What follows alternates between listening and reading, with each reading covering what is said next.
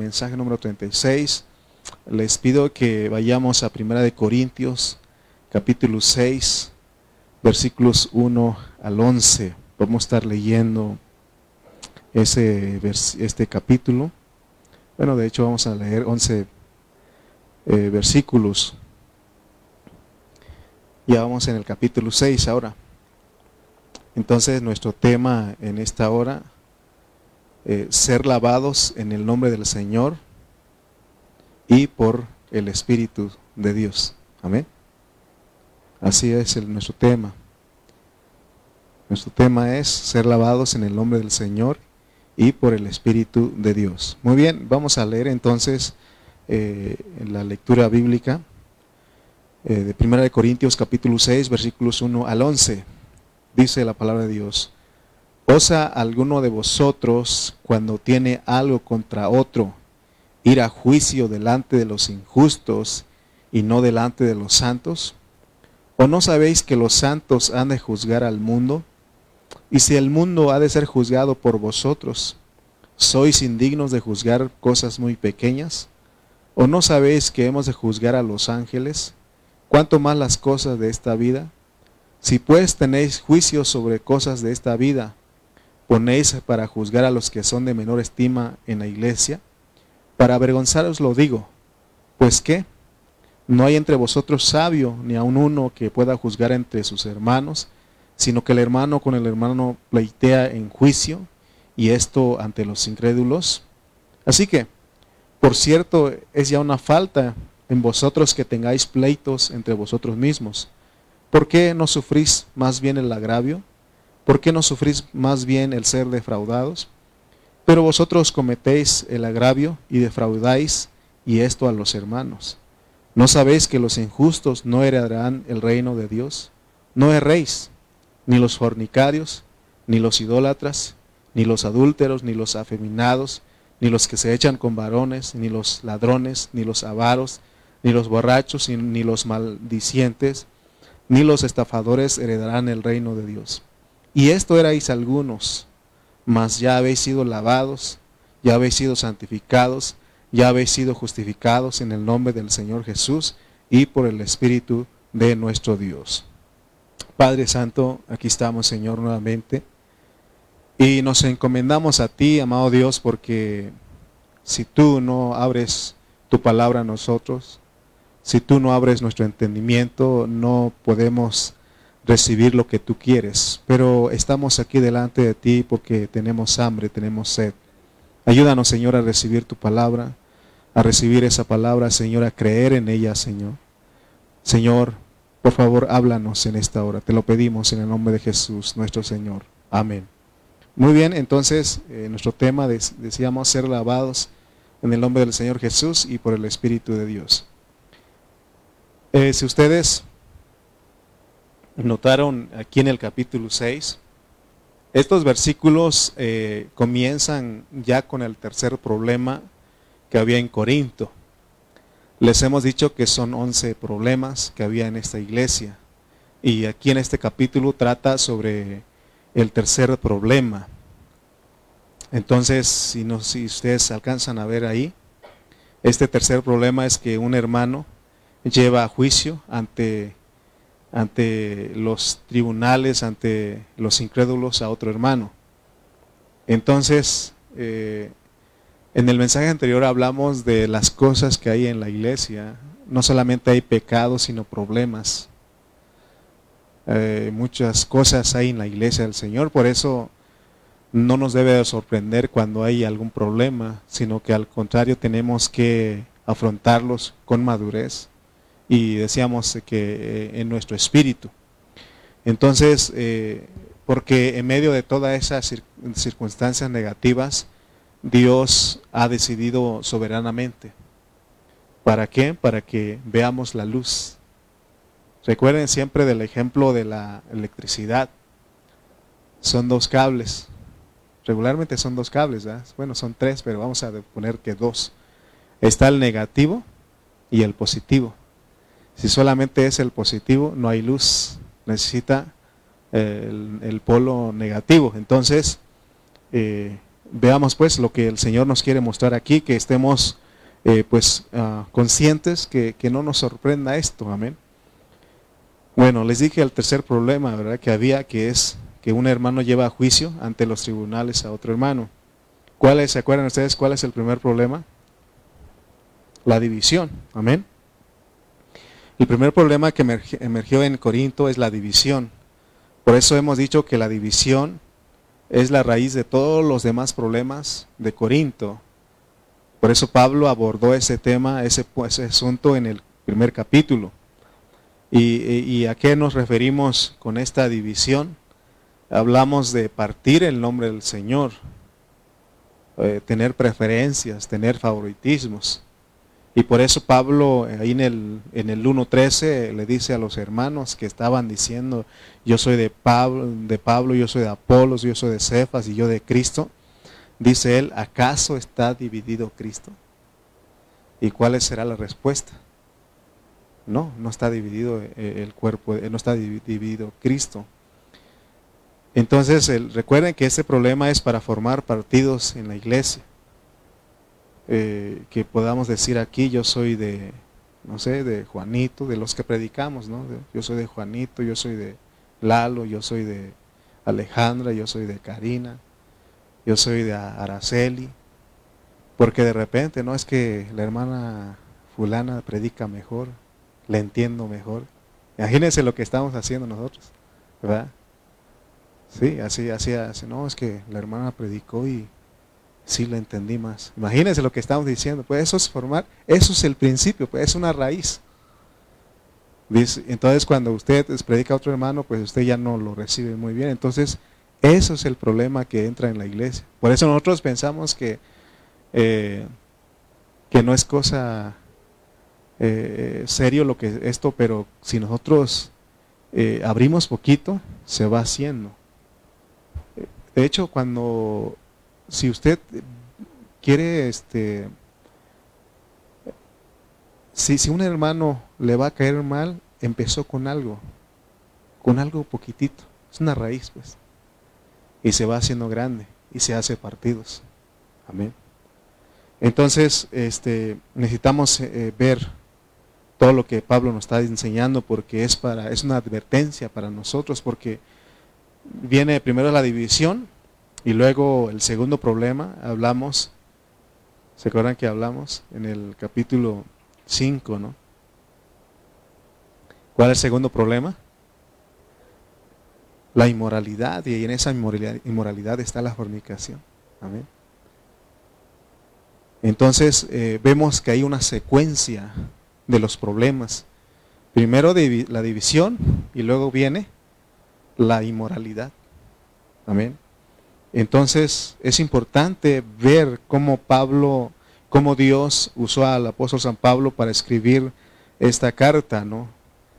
Y demos cuenta que después de que nos introducen a la división, que es la raíz de los once problemas, eh, porque es lo que vamos a estar viendo en los 16 capítulos.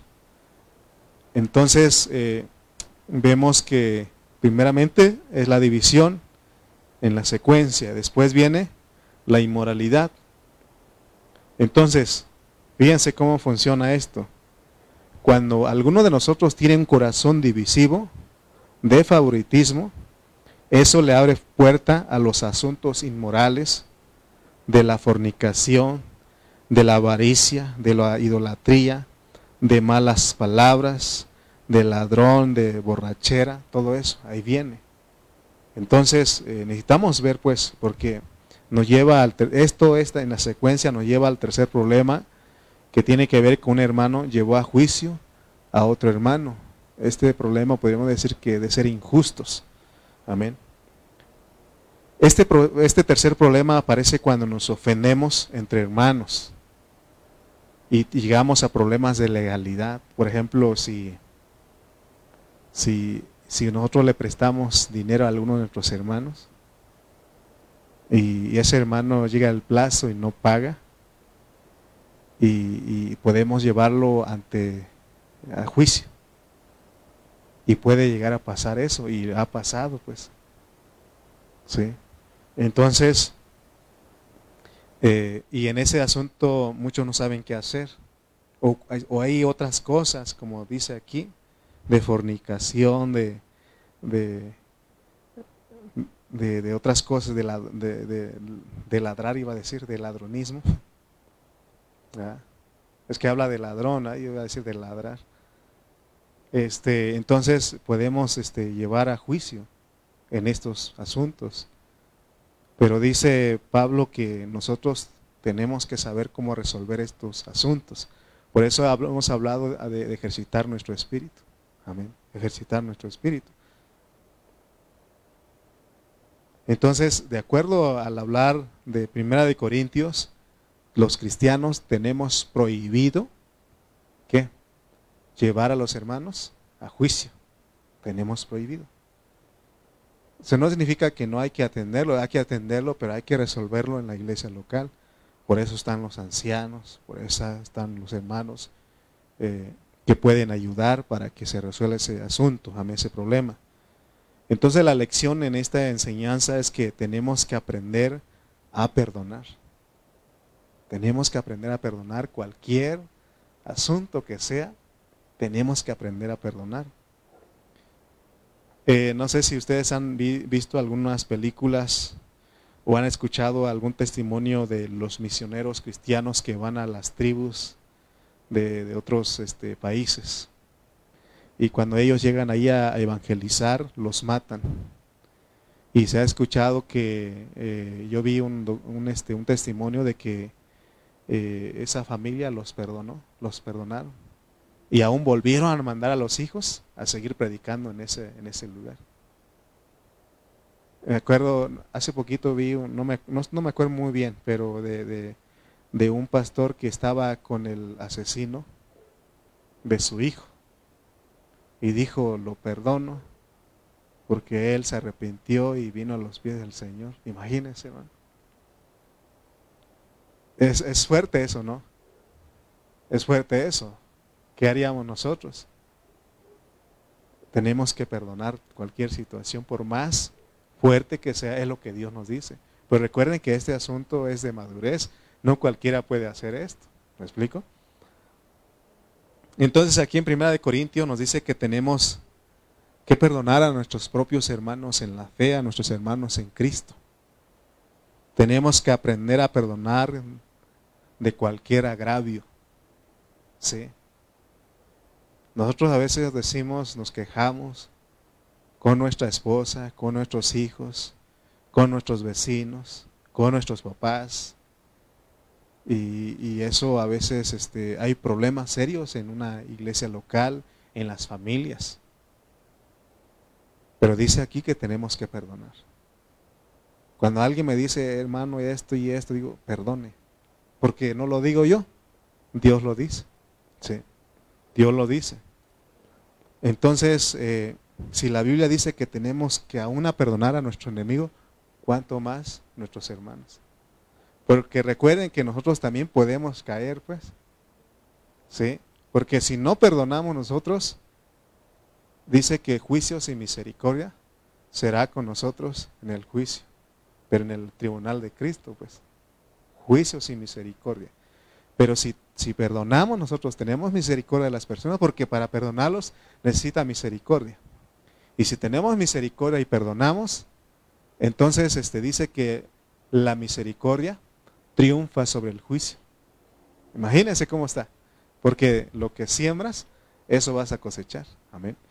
Entonces, eh, primera de Corintios 6.1, leamos otra vez, dice, ¿osa alguno de vosotros cuando, cuando tiene algo contra otro, ir a juicio delante de los injustos y no delante de los santos, porque ya aprendimos que soberanamente en la iglesia hay problemas. Amén. Hay problemas y problemas serios. Por eso nosotros dice, dice, él que en vez de llevar a los injustos, si hay problemas hay que resolverlos. No hay que ignorar como hacían los este, corintios, que ellos estaban envanecidos y no hacían nada. No, tenemos que tratar ese asunto. Amén. Entonces, dice, pero no tenemos que llevar ante los incrédulos, sino ante los hermanos, ante las autoridades que Dios ha delegado en su iglesia, ante ellos. Entonces, la Biblia dice que esta forma de conducirnos en la iglesia, de llevar a los hermanos ante el, al juicio, ante los incrédulos, eso no es correcto. Alguien dijo ahí, eso no es de Dios. ¿Ok? Porque dice que nosotros, dice Dios, que nosotros hemos de juzgar al mundo, a los ángeles. Imagínense lo que Dios, y dice, ustedes tienen la capacidad, si van a hacer eso, no pueden resolver ese algo pequeño. Para Dios, cualquier problema en la iglesia es algo pequeño. Imagínense lo que Él está diciendo. Amén. Entonces, ¿cómo no vamos a poder solucionar los problemas si hemos de juzgar todo lo demás? Entonces, eh, en este capítulo 6 de 1 Corintios podemos notar que, eh, que cada problema tiene un trasfondo oscuro, pero Cristo quiere brillar allí. Cuando hay un problema, ya sea de fornicación, de, de, lo que todo lo que está mencionó, la lista que se dio ahí, eso trae oscuridad a la iglesia. Hermano, ¿es esto serio lo que estamos hablando? Hemos visto cuántas iglesias se han desbaratado y por la misericordia de Dios hemos perseverado nosotros. Iglesias grandes, hermano, iglesias, aún iglesias pequeñas, de repente ya no están. No es que esto es feo, pues, o sea, este asunto, por eso Dios nos está advirtiendo a nosotros, para que nosotros aprendamos a ejercitar nuestro espíritu. Recuerden que el mensaje anterior les dije que ejercitando nuestro espíritu se cierra la puerta a todos estos pecados, a que se manifiesten, porque los tenemos. Amén. Entonces, en medio de todo este trasfondo oscuro, Cristo quiere brillar. Por eso Dios en su soberanía, Él decide que haya. Si usted dice, vamos a orar para que no haya problemas en la iglesia, entonces usted está en contra de la voluntad de Dios, porque Él dice, es más, en la oración el Señor dice, eh, no nos dejes caer en tentación. La mejor versión es, creo que es en el capítulo 6 de Mateo, creo que es el 9, versículo 9, algo así adelante. O sea, ahí dice que eh, Padre nuestro que estás en los cielos, santificado sea tu nombre, venga tu reino, hágase tu voluntad, como en el cielo, así también en la tierra. El pan nuestro de cada día, dánoslo hoy. Y perdónanos a nosotros como perdonamos a nuestros deudores ¿Y, qué más dice? Llegamos ahí. Danos nuestro, bueno, deudas y perdónanos a nuestros deudores, sigue. Y no nos metas en tentación. O sea que la mejor versión es, no nos dejes caer en tentación. Amén. El Señor Jesús, eh, Él sabía que vamos a ser tentados porque tenemos las propias concupiscencias. Tenemos, ¿no? A nadie puede decir yo no los tengo, los tiene. Por eso dice que oremos que Dios no nos deje caer. Amén. No nos deje caer. Entonces, eh, entonces Cristo quiere brillar ahí, pues que Él quiere que cuando hay esos problemas, que salga Cristo. ¿De qué manera? Teniendo misericordia, perdonando, teniendo amor, arreglando esos asuntos de una manera como Dios lo hace. Amén. Les pregunto a ustedes, ¿Cuál fue la causa de que hubieran litigios entre los hermanos de Corinto, de que ellos los llevaran a juicio? ¿Cuál es la causa? ¿Se acuerdan que decíamos que la causa es de que los corintios reemplazaron a Cristo? Dejaron meter a la iglesia la cultura, la filosofía, la religión. Entonces cuando estas cosas sustituyen a Cristo, eso abre puerta a que esas cosas oscuras se posesionen de la iglesia. Amén. Por ejemplo, hablando de la cultura, ¿cuál sería la forma de resolver los problemas los mexicanos? Como mexicanos, ¿cuál sería la forma de resolver los problemas? Pues hay que avisarle al tío, al abuelito, a, los primos, Toda la familia se mete, ¿sí o no? Y no, pues ahí voy a, vas a ver, ahí está mi primo. Él hace ejercicio, está fuertote y vas a saber. O sea que siempre metemos a la familia, toda la familia se entera, y si son numerosas familias, como la familia Reyes Vázquez, ¿Sí? Bueno, yo, ustedes dicen que está solo aquí el hermano. No, si, si yo arreglara mis asuntos en, eh, metiendo a mi familia, no, se viene todo a Oaxaca. ¿Sí? Sí, o sea que es la forma de resolver la, la, cultura mexicana. ¿sí? Y mi papá cuando hace tiempo tuvimos un problema aquí en la iglesia y le, le, platiqué a mi papá y dijo, ¿quieres que vayamos a resolver? Rápido, mi papá. Estaba chiquito él, pero no, dijo, yo voy. Llevo a todos tus tíos, tus primos y nos agarramos a todos los que quieran. Pero dije, no, son más los de acá. no porque se, se, juntan. Hermano, este, por eso dice que dicen, dice Fer, los chacas, mi, el, barrio me respalda, ¿sí o no? Mi barrio me respalda. No, una vez se me, eh, se me ocurrió decirlo.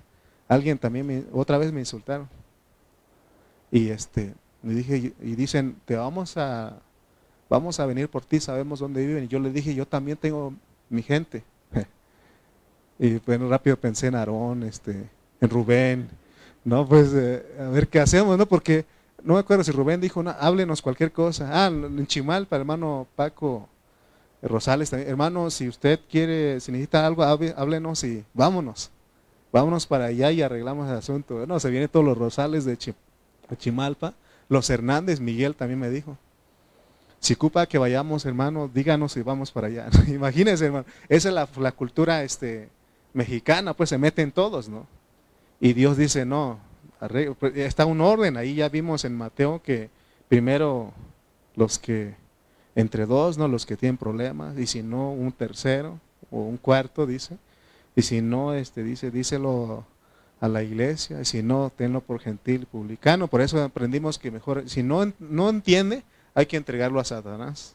¿Se acuerdan en el capítulo 5, no? pero es para que se arrepienta, pero, hay pero no podemos meter la familia, pues. No, porque si metemos, pues, vuelvo a repetir, mete este la familia y es numerosa la familia. No, si a mí me dicen algo de mis hermanas, de mis hermanos, pues, la carne, la sangre me hierve, dicen, ¿no? Y ahorita voy, ¿no? Este, hace poquito mi hermano, este, un, perro, este, ahí, este, le mordió su, su mano y este, no, pues cuando me avisaron, yo quería ir ese momento, agarrar el perro y, no, o sea, imagínense, esa es nuestra carne, pues, todo eso, amén. Pero Dios dice que nosotros aprendamos a ejercitar nuestro espíritu, amén. Y no usemos la cultura, la filosofía. No, hasta Chuchito, Chuchito me dijo también, hermano, dígame, yo voy. Imagínese Chuchito ahí caminando, pero dice que con un bastonazo ahí. Eh, no sé, algo quiero que ustedes se rían, están muy serios. Pero es, la cultura, ¿sí o no? Pero Dios dice, no, perdónalo. No hay agravio que nosotros no podamos este, perdonar. Amén. Así que así era el problema de los corintios. Ellos se dejaron guiar por su cultura. ¿Se acuerdan que decíamos que ellos se creían muy sabios, estaban envanecidos? Y, cuando yo estaba estudiando eso en el mensaje anterior, ¿se acuerdan que les dije que ellos creo que decían, qué bueno que no, no me pasó a mí? Yo no haría eso. Así estaban ellos porque su filosofía, su educación, su ética los, los hacía ser, ser mejores que los que caían en pecado. No había misericordia, no había ese, esa forma de perdonar, de levantar al caído. Amén. Entonces, todas esas cosas que meten en la iglesia, ya vimos cuál es el resultado, ¿no? la división, la inmoralidad y ahora una demanda. Amén. No, aquí cuando se habla de demanda, no es que mi amigo es el, juez, el presidente, eh, se mete todo, ¿no? Al palanca ahí. Eh, alguien dijo, este, ah, una vez que fuimos, este, había un problemita que no querían entregar eh, una cosa ahí. Y el señor que iba, iba con nosotros dijo, mi amigo es López Obrador, dijo. No, e, e, era Ebrar que estaba ahí. Mi amigo es Marcelo Ebrar, ahorita le digo. Y el otro dijo, pues también mi amigo es este Peña Nieto, decía. O sea, fíjense la gente lo que se mete, pues, ¿no? Entonces nosotros tenemos que aprender a no actuar de esa manera. Amén. Recuerden pues que en medio de los problemas que hayan en la iglesia, Cristo quiere brillar. ¿Por qué? Porque nosotros somos cristianos. Pero los corintios que hicieron reemplazaron a Cristo, metieron otras cosas. Recuerden, la cultura, la filosofía, la sabiduría griega. Por eso Pablo cuando escribió este Primera de Corintios, su objetivo principal era eliminar todo aquello que había reemplazado a Cristo. ¿Se acuerdan ustedes que he sido necio con ustedes aquí? Les he dicho Cristo, Cristo, Cristo, Cristo, Cristo. Vas a hablar Cristo. Vas a hacer algo Cristo, Cristo. Entonces no te metes en problemas. ¿Me explico? Y si metemos cultura, religión, filosofía, eso, hermano, reemplaza a Cristo y trae problemas. Por eso les he ni podemos ya, eh, ya ni quiero decir que soy de Oaxaca. Si entre nosotros aquí hay de Hidalgo, de Oaxaca, de Monterrey, de la Ciudad de México, ¿sí? del Estado de México, se, dan cuenta que hay diferentes lugares. Imagínense, nos metemos con el Estado de México que estamos viviendo. Si se mete con Oaxaca, mi esposa dice Jalisco. Jalisco no se raja. Ok, se da cuenta, ¿no? Eh, una vez me dijeron a mí, estaba yo sentado ahí y, llegó alguien, dijo, este, y me paré y ya me gana la silla. Y le dije, esa es mi silla. El que fue a la villa perdió su silla. Así me dijo. Le dije, pero el que viene de Oaxaca lo saca porque lo saca. Imagínense, hermano, la cultura, mi nacionalidad. Oh, hermano, por eso Cristo quiere eliminar todo eso. Nada de eso debe de permanecer en la iglesia porque trae problemas serios. Entonces, eh, Pablo habla de la secuencia, ¿no?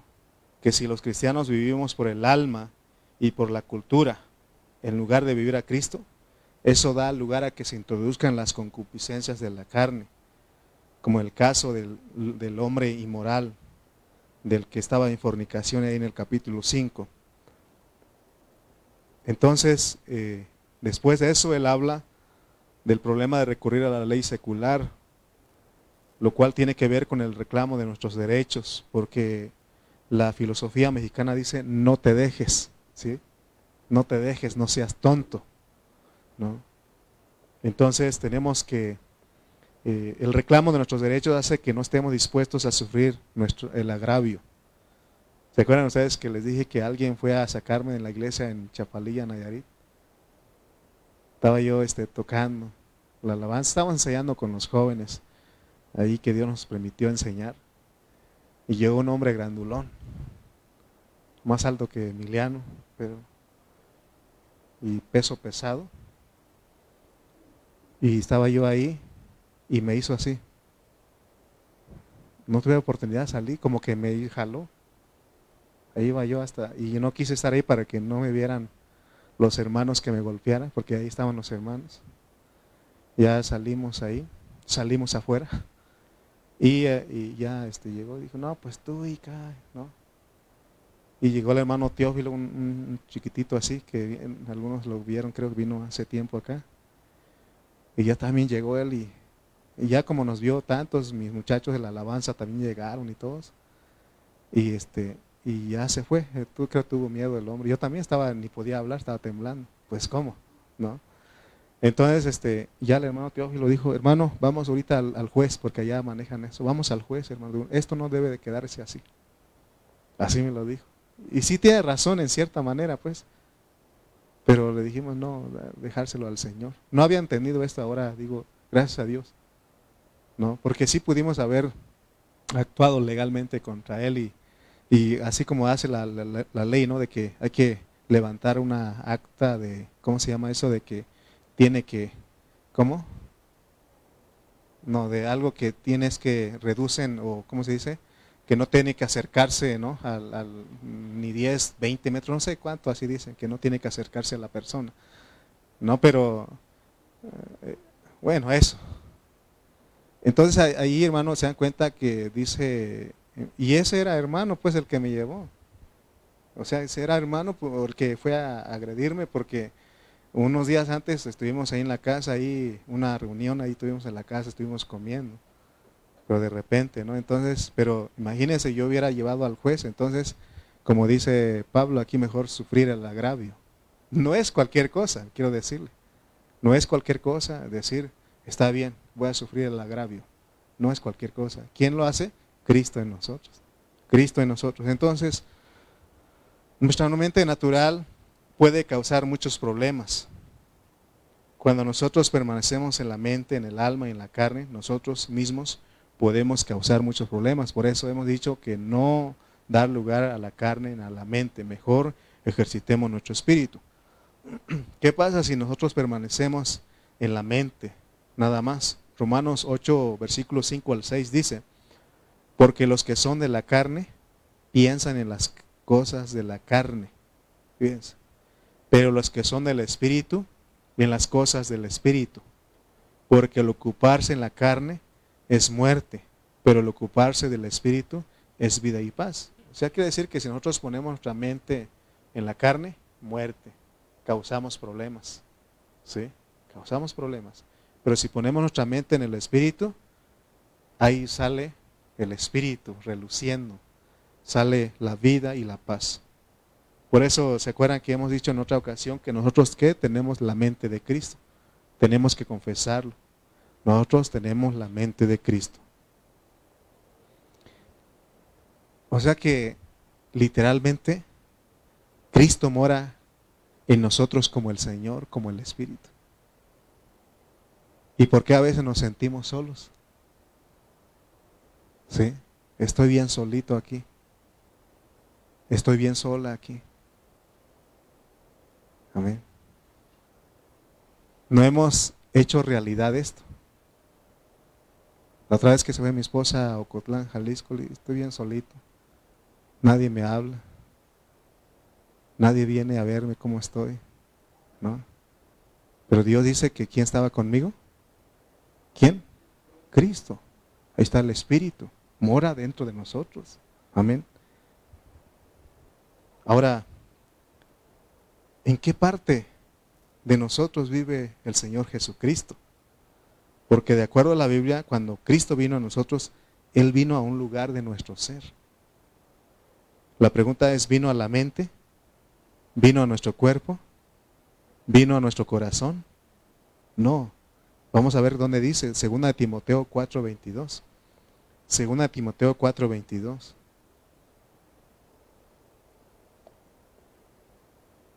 Dice 2 Timoteo 4:22, el Señor Jesucristo esté qué? Con tu espíritu. El Señor Jesucristo esté con tu espíritu. ¿Cómo dice ahí? Ah, es que es otra versión ya, ¿verdad? Ok. Es la actualizada, pero aquí el Señor Jesucristo, en la Reina Valera que usamos, la 1960, dice, esté que con tu espíritu. Amén. El Señor Jesucristo esté con tu espíritu. También Romanos 8:16 dice, Romanos 8:16 dice, el espíritu mismo da testimonio a nuestro espíritu de que somos hijos de Dios. Fíjense lo que tenemos. Tenemos al Señor Jesucristo en nuestro espíritu, está con nuestro espíritu, y tenemos el espíritu, porque ahí dice que da testimonio a nuestro espíritu de que somos hijos de Dios. Se dan cuenta que la realidad de nosotros, o sea, él, por eso, ¿por qué Dios dice que tenemos que perdonar? ¿Por qué Dios dice que tenemos que sufrir, el agravio? es por el Cristo que tenemos. Si no tuviéramos a Cristo, si no tuviéramos el Espíritu, imposible. Si no fueras cristiano, entonces tráete a tu barrio, tráete a todos y a que tu barrio te respalde, pues. Pero ahora como cristianos, el que puede perdonar, el que puede sufrir el agravio, el que puede tener misericordia, es Cristo, es el Espíritu que mora en nosotros. Por eso tenemos que echar mano de eso. Amén. Si tus papás te hacen algún agravio, tienes que echar mano del Espíritu de Cristo que sí perdona, que sí soporta. Si tus hijos hacen algo por ti, hacen algún agravio, ¿qué tienes que hacer? Perdonarlos. ¿Lo digo yo? ¿Lo digo yo? ¿Quién dice? Porque va a llegar un punto aquí, porque si nosotros no hacemos aquí eso, no heredamos el reino. ¿Sí? Entonces debemos saber que el Señor vive qué? En nuestro espíritu. Porque nosotros hemos nacido de nuevo y por eso nos hicimos uno con el Espíritu de Dios. Por tanto, Cristo mora en nuestro espíritu porque Cristo es el Espíritu, el Señor es el Espíritu. Por eso cuando también en Juan 3.6 dice que lo que es nacido de la carne, carne es, y lo que es nacido del Espíritu, Espíritu es. O sea que gracias a Dios que tenemos el segundo nacimiento nosotros. Hemos nacido del Espíritu. Entonces, con toda claridad podemos ver que el Señor entró en nuestro espíritu con miras a ser expresado por nuestra alma. Dios tiene atributos divinos que son amor, misericordia, el perdón. Eh, todo eso son sus atributos y Él quiere expresarlos a través de nuestras virtudes humanas. ¿Cuáles son las nuestras virtudes humanas? Nuestras virtudes humanas es el intelecto, sentimiento y voluntad. Esas son nuestras virtudes humanas. Y Dios quiere expresar amor, misericordia, perdón, eh, todo eso, los frutos del Espíritu, que son sus atributos, quiere expresarlo a través de nosotros. Porque si, decimos, si usted dice es que yo tengo amor, porque a veces decimos yo amo, pero muchas veces nuestro amor, ¿qué es? Condicional. Nuestro amor es, eh, es de, dura poco tiempo. Sí, porque cuando nos hacen un bien, decimos que amamos, pero cuando nos hacen un mal, ya no. Ya no nos ya ahí no nos gusta, ¿sí? Ese es nuestro amor. Entonces, veamos este punto, pues. Entonces el problema de los corintios era radicado en el hecho de que ellos no se dejaban guiar por su espíritu. Por esa razón ahora Dios nos pide que nosotros nos dejemos guiar por el espíritu, porque ahí mora Cristo. Por eso, otra vez, ¿vas a decir algo? vas a hacer algo, déjate guiar por el Espíritu. Porque si es tu mente, si es tu opinión, vas a traer problemas a la vida de la iglesia. Amén. Los corintios, en vez de dejarse guiar por su espíritu donde mora Cristo, ellos se, tornaron, se tornaban a su cultura, a su filosofía, a su religión.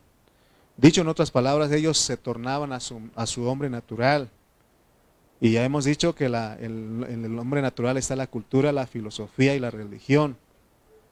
Entonces una persona que es almática, eso es ser hombre natural, va a ser siempre gobernada por la cultura, la religión y la filosofía. Recuerden que todos nosotros tenemos opiniones y nuestras opiniones se basan en estos tres asuntos. Dios no, no es que Dios no quiere que tú hables, que tú opines, pero que no seas tú, sino que sea Cristo. Él es el único que puede, que tiene las mejores opiniones. Amén. Porque Dios no quiere que nos quedemos callados, porque entonces decimos, entonces ya no opino nada. ¿Sí? Cuando opinamos y, este, dicen es que lo estás haciendo, no, eres el Espíritu. Y dicen algunos hermanos, entonces ya no, de aquí adelante ya no hablo, ya no digo nada, pues. No, no es que ya no hagas. Si hablas, habla, di lo que Dios te está guiando, eso edifica la iglesia, amén. Entonces, ¿cuáles son los tres problemas que vimos? la división, la inmoralidad y el tercer hermano, el, hermano que lleva a juicio a otro, amén. Entonces, eh, vamos a leer este, Primera de Corintios 6, 7 al 8. De ahí dice, así que, por cierto, es ya una falta en vosotros que tengáis pleitos entre vosotros mismos, es una falta. Dice, ¿por qué no sufrís más bien el agravio? ¿Por qué no sufrís más bien el ser defraudados? ¿Alguna vez te han defraudado? ¿Sí? Tenemos, dice, que sufrirlo. El agravio, el ser defraudados. Pero dice, pero vosotros cometéis el agravio y defraudáis. Y esto a los hermanos. Entonces sufrir el agravio, el, sufrir el ser defraudados, es confiar en Dios. Amén. No importa cuán grande sea el problema que tú tengas, y aun cuando veamos que no hay salida, siempre hay salida. No importa cuán grave sea un problema que uno tenga en esta vida, tiene solución. Y la solución es Cristo. Dice las personas en el mundo, dicen, para todo hay solución menos la muerte. Pero aún te digo que aún para la muerte hay solución. Porque dice que si morimos, viviremos. ¿Sí o no? O sea que para todo es Cristo, la solución es Cristo. Amén. Porque, hermanos, este, si nosotros entendemos esto, tenemos que ver que Cristo es nuestro jubileo. Esa fiesta del jubileo se celebraba en Israel cada cierto tiempo. Perdonaban las deudas, ¿sí? liberaban a los cautivos y todo eso. Por eso estamos, nosotros estamos esperando ese sonido, ¿no? Porque va a venir nuestro jubileo. De hecho, está, ya vino el jubileo, pero va a venir una manifestación. ¿Me explico? Entonces, de todo lo que hemos vivido va a venir la manifestación, pues. Amén. Por eso Colosenses 3:13 dice, no es de que nosotros, este, entonces, que nos golpeen, pues, y que nos hagan lo que quieran, no. Fíjense lo que está diciendo aquí. Y no lo digo yo. Dice Colosenses 3:13, soportándos, ¿qué? Unos a otros y perdonándonos unos a otros si alguno tuviera queja contra otro. De la manera que Cristo os perdonó, así también hacedlo vosotros. Tú dices, es que no, no, no, no puedo perdonar, no puedo, no puedo. Pero hubo alguien que te perdonó a ti y te sigue perdonando y te va a seguir perdonando. Entonces, el perdonar, el, el, sufrir el agravio, el sufrir el ser defraudados, solamente se logra si nuestro pensamiento es renovado. Nosotros no tenemos que tener nada contra ningún hermano, por eso hablamos de la Santa Cena, ¿se acuerdan? No podemos tener nada en contra de ningún hermano, porque el Señor dice que debemos perdonar el agravio, porque es Dios el que mora en ti, el que puede hacerlo. Por eso dice, todo lo puedo en Cristo que me fortalece. Si tú lo quieres hacer, no puedes. Ahora, ¿cómo funciona el perdón? Dios es un especialista de decir borrón y cuenta nueva, ¿no? Sin embargo, nosotros todavía de repente nos vienen los recuerdos, ¿sí o no? Dices, te perdono. ¿A cuánto les ha pasado? Pero después de un tiempo, como que regresa esa ofensa. ¿Y qué tienes que hacer ahí? Aplicar, renovar tu mente, pues. Decir, ya decidí perdonar. Y vences. Porque va a venir. O sea, no puedes evitar. Dios es el único que tiene la capacidad de decir, se me olvidó, ya ni me acuerdo. Eh, algunos de nosotros a veces decimos, ¿no? Este, ¿me perdonas? Ya ni me acuerdo qué me dijiste. Pero otro ratito ya decimos, ¿no? Pues te acuerdas. O no lo decimos, pero no es nuestra reacción, ¿no? Amén. Primera de Corintios 6 del 9 al 11. Primera de Corintios 6 del 9 al 11. Dice, ¿no sabéis que los injustos no heredarán el reino de Dios? O sea, eso es ser injusto, llevar al hermano ante al juicio, ante el juicio, a juicio, demandarlo, acusarlo delante de los incrédulos, dice eso es ser injusto, dice. ¿No sabéis que los injustos no heredarán el reino?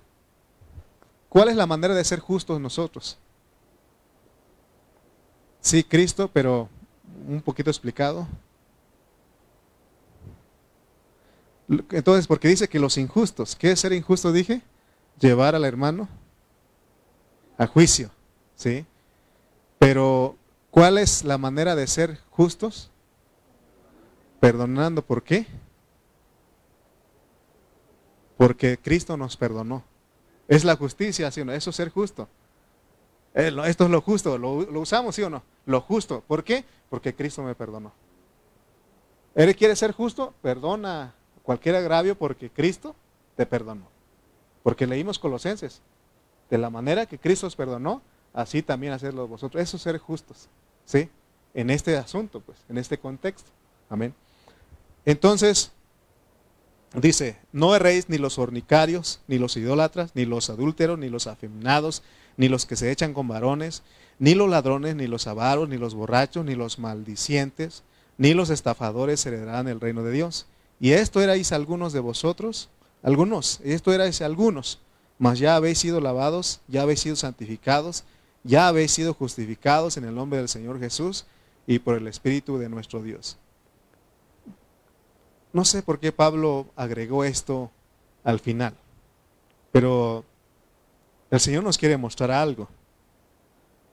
Porque él habló acerca de la división, de la inmoralidad, de llevar a juicio al hermano.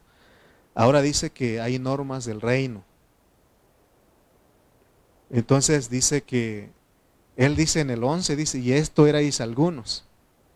¿Y qué éramos? Dice, ¿qué éramos algunos de nosotros? No todos, pero ¿qué éramos algunos de nosotros? Dice, fornicarios, idólatras, adúlteros, afeminados, los que se echan con varones, ladrones, avaros, borrachos, maldicientes, estafadores. Dice que no heredarán el reino. El Espíritu Santo nos quiere mostrar algo aquí. Y es que lo que está diciendo Pablo es de que debemos estar bien conscientes y no vivir al pasado, ya no regresar. ¿Sí? Ya no regresar. Es como, por ejemplo, cuando nosotros decidimos no perdonar a un hermano, estamos regresando al pasado entonces. ¿Sí? Sí, porque entonces, porque dice, porque si ustedes no perdonan a sus hermanos, tampoco mi Padre que está en los cielos los perdonará. ¿Se dan cuenta? ¿Sí? O sea, ya recibes el perdón. Pero si decides no perdonar, entonces regresas al pasado entonces. Pero dice, esto erais algunos, pero ya habéis sido qué? Lavados. Ya habéis sido santificados. Ya más, ya habéis sido lavados. ¿De qué fuimos lavados? Pero se dan cuenta que aquí no está hablando de ser lavados de la sangre de Cristo. La sangre de Cristo nos lava nuestra conciencia, pero aquí está hablando de que fuimos lavados. Fuimos lavados de ser fornicarios, de idólatras, adúlteros, afeminados, de los que se echan con varones, de ladrones, de ser avaros, de ser borrachos, de ser maldicientes, de ser estafadores. No digo que éramos todo esto, pero algunos de nosotros practicábamos una de estas cosas. ¿Sí? Esto erais algunos. Porque muchos cristianos cuando recién comienzan su vida cristiana se nota, el cambio en ellos. Pero luego al estar en la iglesia se acomodan y, ya otra vez regresan a eso. Ah, son alcanzados nuevamente por estas cosas. Pero dice Pablo, pero ya habéis sido lavados, ya habéis sido santificados, ya habéis sido justificados en el nombre del Señor Jesús y por el Espíritu nuestro Dios. Pero ¿con qué nos lava aquí entonces? Con el nombre del Señor Jesús. Fíjense lo que tiene el nombre del Señor Jesús, pues. Amén. Con ese nombre nosotros fuimos lavados. Vamos a usar una metáfora para explicar esto. Vamos a usar el jabón. El nombre del Señor es como el jabón, una metáfora. ¿Qué hace el jabón? Quita las impurezas. Cuando te vas a bañar, usas jabón, ¿sí o no? Y eso mata a los microbios. Eh, entonces, pero el problema de, los corintios es que ellos no se bañaban constantemente. Por eso se llenaban de suciedad, de microbios otra vez a eso. Entonces, lo que dice Pablo aquí es que nosotros así ya fuimos lavados y necesitamos ser lavados constantemente de todas esas cosas. Amén. Pero ¿en qué? En el nombre del Señor. Por eso decimos, pues, invoca el nombre del Señor. Ora invocando el nombre del Señor, porque de eso te lava, eso te lava el nombre del Señor. Ahí tocas el Espíritu. Amén. No es de que digas, prometo que ya no lo voy a hacer, no. Es de que tú empieces a invocar el nombre del Señor. ¿Sí o no? Siempre hemos dicho, cualquier situación, invoca el nombre del Señor. Amén. Porque el nombre es muy importante. Por eso en el 1.10 Pablo dijo, os ruego pues hermanos por el nombre de nuestro Señor Jesucristo, que habléis todas, todos una misma cosa y que no haya entre vosotros divisiones, y, sino que estéis perfectamente unidos en una, una misma mente y un mismo parecer. Es el nombre. Entonces el nombre es para que no hayan divisiones. Y como las, las divisiones son la raíz de todos los, los males nuestros, Entonces estamos hablando los, de que los cristianos tienen problemas con todos estos asuntos y es una advertencia que si seguimos practicando estas cosas nosotros no heredaremos, no heredaremos el reino, lo cual significa perder el alma. De la única manera, hermanos, que nosotros no perdemos nuestra alma es mantener el jabón entero. O sea, que no se, no se rompa ese... Usamos la metáfora. ¿Cuántos les, les ha tocado o nos ha tocado que cuando usted va, si viven varios en su casa y si usan el mismo jabón, y cuando usted entra y la persona que entró no cambió el jabón, nomás está el pedacito. ¿No le ha pasado eso? A mí me ha pasado. Y estoy, ¿por qué no cambiaste el jabón? ¿Por qué no pusiste uno nuevo? ¿Por qué dice usted eso? Porque el chiquitito no se puede uno lavarse. Pero ¿qué tal con uno entero? O que, le digan, esta es tu porción, le da un chiquitito a usted, un pedacito. Entonces es tuyo, te vas a bañar. Bueno, en los, en hoteles algunos tienen esos chiquitines, ¿no? pero no es muy agradable, ¿queda que no? No se puede agarrar porque ah, para, bañarnos bien. Bueno, al menos yo ah, no me, gusta ese chiquitito, ese pedacito, necesitamos uno entero. ¿sí? ¿A qué me, ¿Por qué estamos hablando de esto? Porque podemos estar dividiendo el nombre de Cristo. Si dividimos el nombre de Cristo, entonces no hay quien nos lave a nosotros. Por eso en las iglesias donde dicen yo soy de este grupo, yo soy del otro, hay muchos de esos problemas.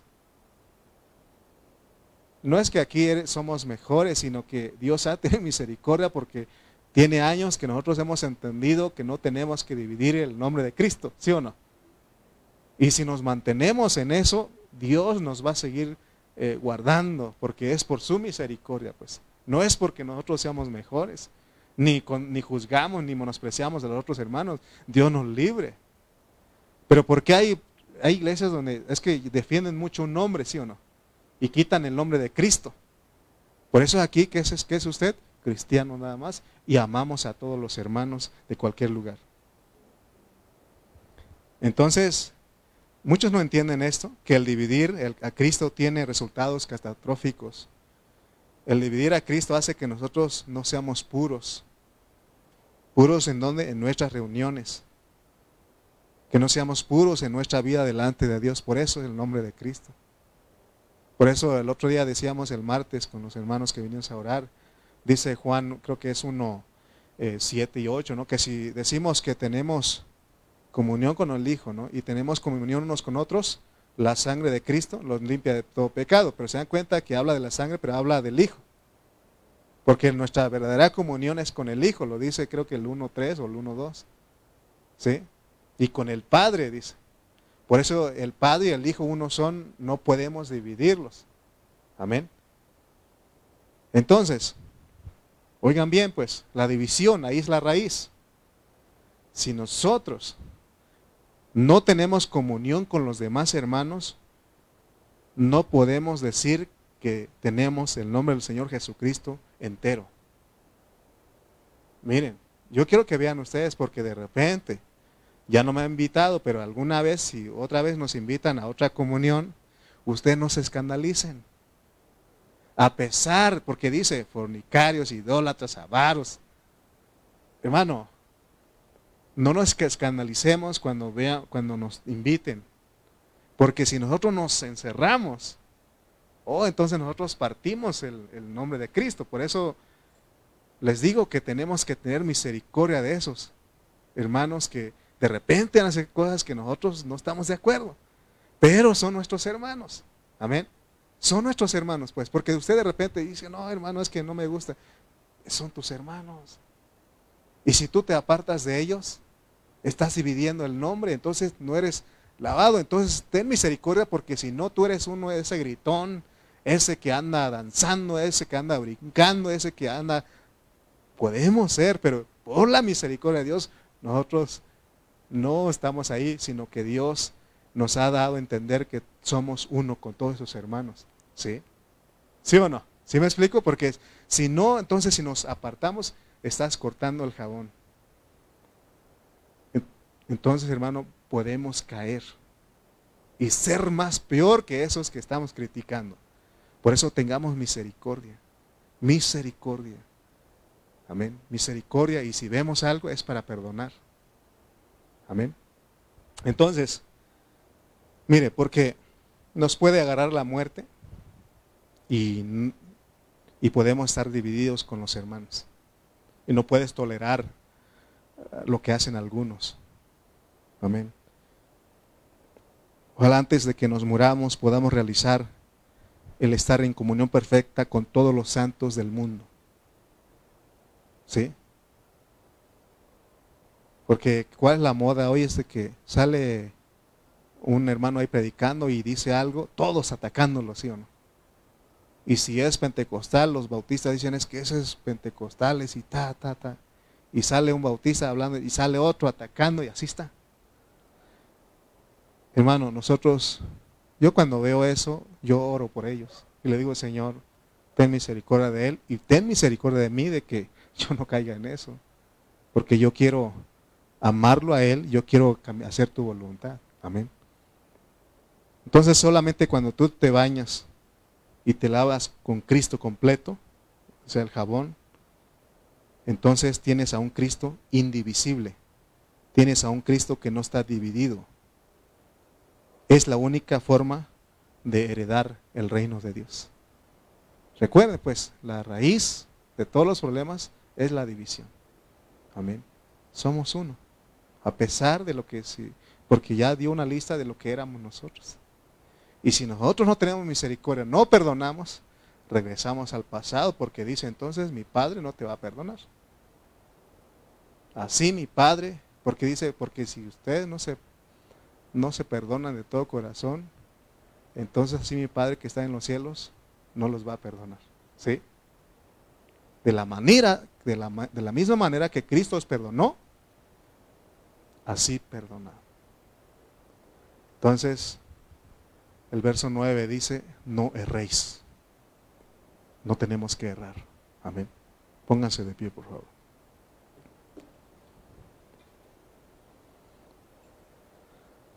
Oh Señor Jesús. Ayúdanos, Padre Santo, a no partir el cuerpo de Cristo porque esa es la raíz de todos los problemas. Si no, si dividimos tu cuerpo, si hay división entre nosotros, entonces Señor, viene Señor la inmoralidad, el llevar juicio a los hermanos, llevar a juicio a los hermanos, demandarlos, acusarlos. Oh Señor Jesús. Ten misericordia de nosotros, que no haya un corazón divisivo, que haya, no haya un corazón, que no haya un corazón de menosprecio, sino que nosotros tengamos misericordia y que recibamos a todos nuestros hermanos que son de la fe. Aún en esta iglesia local, Señor, no, no debe haber división ni menosprecio, sino que veamos a los hermanos, que los amemos a todos por igual. Oh Señor, Gracias porque nos hablas a tiempo, porque esto tiene que ver con el reino. Ayúdanos, amado Dios, y gracias por tu palabra en esta hora. En el nombre de Cristo Jesús. Amén.